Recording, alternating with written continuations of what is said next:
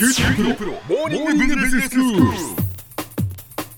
今日の講師は九州大学ビジネススクールで国際経営国際ロジスティクスがご専門の星野博先生です。よろしくお願いします。よろしくお願いします。先生今日はどういうお話でしょうか？はい、あの8月にあのベトナムのハイフォンにあるベトナム国立海事大学というところで国際経営の2週間の集中講義をしてきたんですよね。はい。あのハイフォンっていうのはハノイの郊外にある港町なんですけど、この他にもですねホーチミン、ハノイと5月ベトナムに3回も出張してきたんですよね。大変かなと思われるでしょうけれども、ええ実はハノイと福岡の間って3時間20分しかかかりませんし福岡からハノイにもホーチミンにも直行便があるんでとても便利で行きやすいんですよね。は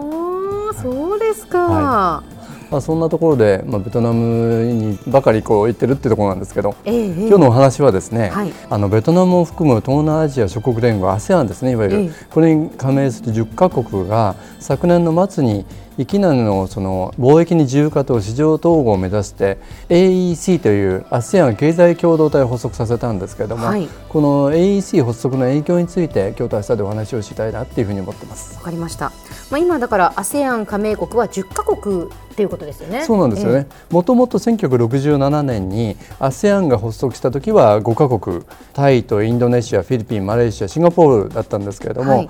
その後ブルネイが加わって6カ国だったんですよね。はいはいそれに現在あと4つ、ベトナム、ラオス、カンボジア、ミャンマーが加わって10カ国になったんですうね。んでこの10カ国っていうのはですね、その域内の人口だけを見てもですね、6億2000万人、これ EU を超すんですよね。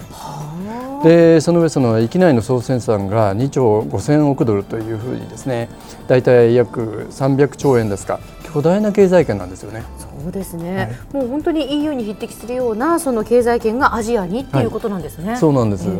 で実際この初期の6カ国の中では域内の関税が品目別でも98%自由化されてたんですよね、はい。つまりこの6カ国の中では輸出入しても関税はかからないと。でそれがこの広域の10カ国の間でも2018年までにあの関税の撤廃が目指されてるんですよね。あの小浜さん、チャイナプラスワンって言葉は聞かれたことがおありかと思うんですけれども、はいはいこう2018年の ASEAN の10カ国による経済統合と関税撤廃で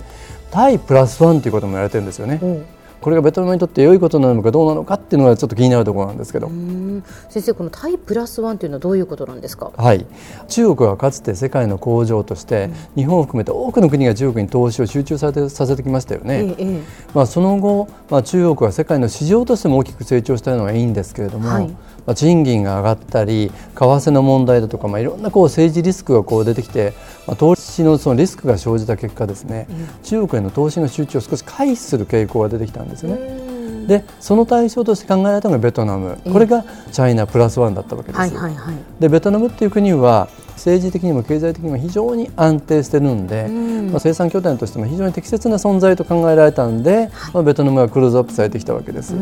でところが今回クローズアップされているのはそちらの方ではなくて、ええ。今までその東南アジアの中ではですね、まあ、日本からの投資を考えてもタイが突出してたんですけど、まあ、こう ASEAN の中で自由化されるんだったら、まあ、タイだけでもなくていいよねと、でタイのもう一つっていうことはタイプラスワンという考え方なんですね。はいはい。でなぜかっていうとタイでもこの人件費っていうのは高騰していてで今お話ししたように ASEAN の中で関税が撤廃されるならばより安いところで生産すればいいじゃないかと。例えば最終的にはタイで組み立てるにしても部品はカンボジアとかラオスとかミャンマーっていう人件費の安い国でもいいじゃないかっていう考え方がタイプラスワンなんですね。うんじゃあそのカンボジアとかラオスとかミャンマーがその挙げられているこれはタイプラスワンだけれどもそこにベトナムは入ってないんですか？そうなんですよね。そこなんです問題は。はいまあベトナムの人たちは非常に手先が器用だし勤勉だし、加工型の産業を得意としてきたんですよね。えサムスンの携帯のギャラクシーはほとんどもうベトナムで組み立てられているとか。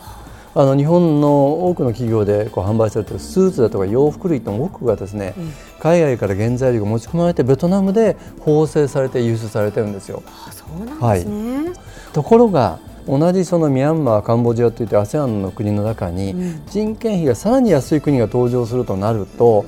ベトナムである必要ないっていうことになりますよね。ええええで今までも日本企業のベトナム進出の理由としては、うん、まあ、カントリーリスクの低さと人件費の安さ勤勉さっていうのがあったんですけど少しずつこの環境が変わり始めているような気がしてるんですよね。ということはその、まあ、ASEAN10 カ国で、まあ、その AEC というのがまあできて、そのそういう枠組みを作ってそのことによってもちろんいい面もあるでしょうけれどもベトナムにとってはその少なからずそのいいことだけではないかもしれないそうなんですよね。ね。はい、ベトナムの得意としてきたその人件費の安さ勤勉さ、きめの細かさっていうのはもちろんそれは変わらないんですけれども、はい、より安い国が出てくるとベトナムからシフトするっていう可能性出てくるんじゃないかなっていうところが心配なんですよね。ですね。それがまあタイプラスワンが心配される理由ということですね。はい、そういうことです。はい、では先生今日のまとめをお願いします。はい。あの昨年末に ASEAN10 カ国で発足したんですねあの広域の経済連携の仕組み ASEAN 経済共同体 AEC と言われますけれどもこの AEC の中で2018年までに域内の完全の撤廃が目指されているんですよね。ということはその地域の中で作られた製品の輸出輸入に完全はかからないということなんで、まあ、そうなると域内のより安い賃金のところで部品などを生産してタイで組み立てるっていうそういう生産分業ということが考えられるわけです。これが今日お話をしたタイプラスワンなんですけどそうなってくると同じ域内での競争優位性としてベトナムの強みが損なわれる可能性が出てくるかなと、まあ、そうなるとベトナムはもう一歩先に行かなきゃいけない。労働力の安さではなくて付加価値の高さ、まあ、そういったものが必要となってくるのかなと。明日その話をちょっとしたいと思いますけど。はい。今日の講師は九州大学ビジネススクールで国際経営国際ロジスティクスがご専門の星野博先生でした。どうもありがとうございました。どうもありがとうございました。ここでプレゼントのお知らせです。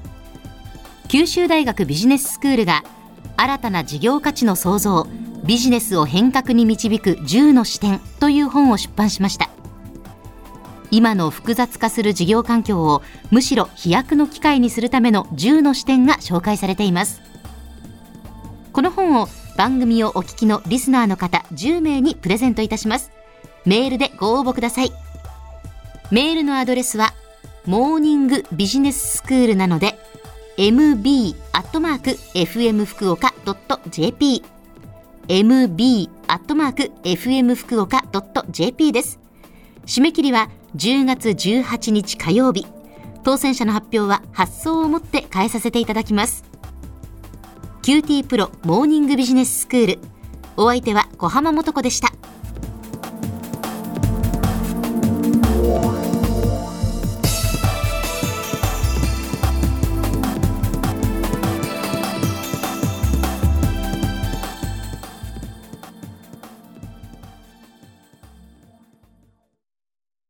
QT プロは通信ネットワーク、セキュリティ、クラウドなど QT ネットがお届けする ICT サービスです。